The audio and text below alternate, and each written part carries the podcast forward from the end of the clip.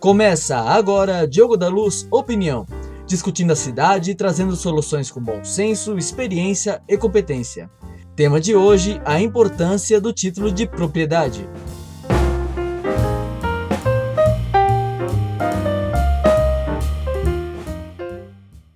Aí, gente, sabe aquela expressão não ter onde cair morto?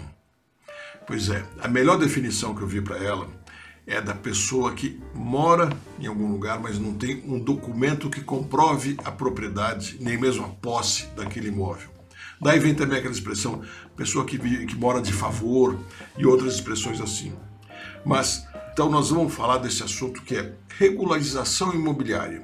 Tem sido muito falado ultimamente, uma questão super importante, mas que muita gente não entendeu muito bem o que é. Vamos tentar esclarecer. Só na cidade de São Paulo, a gente tem mais ou menos um milhão e meio de imóveis sem devido título de propriedade. É aquele imóvel que a pessoa mora lá, eventualmente há mais de 20 anos, mas os órgãos públicos, os cartórios, não sabem de quem é aquele imóvel, não podem atestar de quem é a propriedade do imóvel.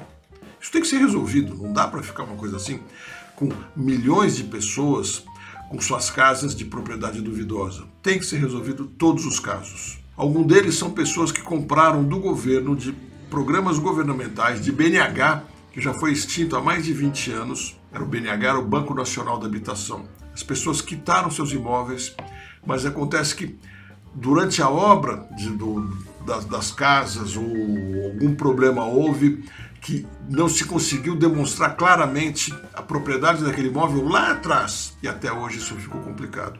Ou eventualmente porque houve alguma irregularidade na construção do imóvel, mas a pessoa quitou e ele está lá, ele existe. Tem outros casos, tem invasões, tem diversos casos, mas as pessoas estão morando nesse lugar, isso tem que resolver. Ou elas não poderiam ficar lá e teriam que ser despejadas, que é a minoria dos casos hoje em dia, até pelo tempo que passou mesmo porque grande parte dos possíveis ex-proprietários também já não tem mais interesse no imóvel.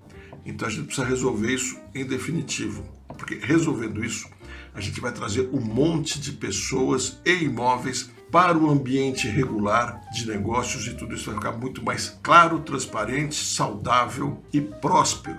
Os imóveis vão valer mais. Como é que a gente faz isso?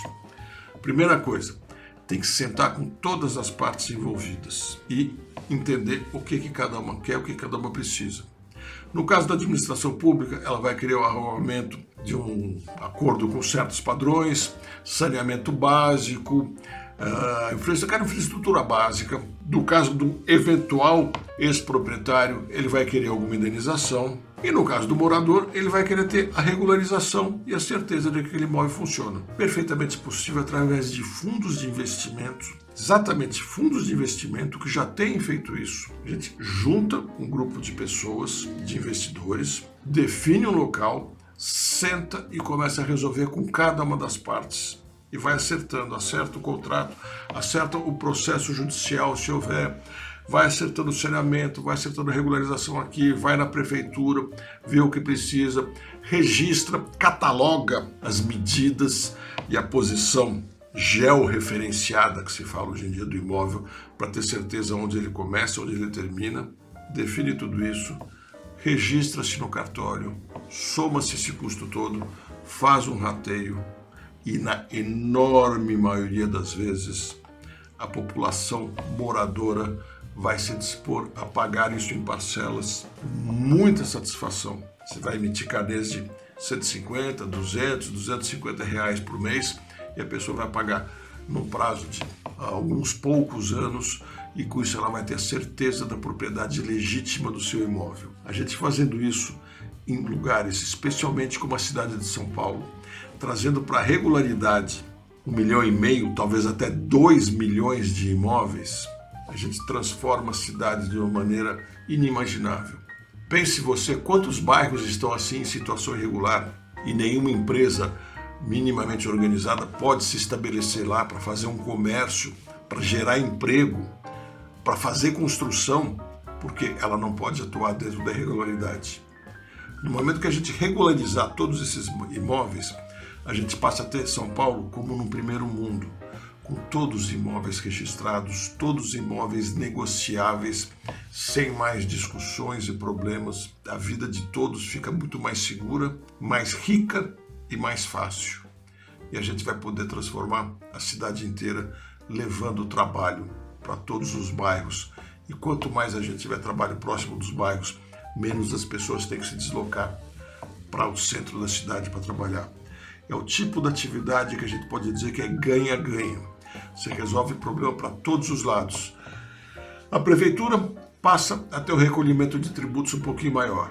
Os cartórios, num primeiro momento, fariam esses registros de forma gratuita, isso já está estabelecido em regra e bem entendido, porque eles sabem que depois virão outras negociações desses imóveis e assim eles vão ter a, a, a sua renda. E cada negociação tem o tal do ITBI, que é o Imposto de Transmissão é, de Bens Intervivos, que também vai para a municipalidade, e assim a gente vai trazendo todos para o ambiente legal. A gente muda completamente a cidade com uma medida dessas. É típico ganha-ganha. Alguns dizem que ele é mais poderoso que Minha Casa Minha Vida. E eu acredito que realmente seja. Imagina que maravilha a gente ter a cidade de São Paulo totalmente regular. Vamos trabalhar em cima disso?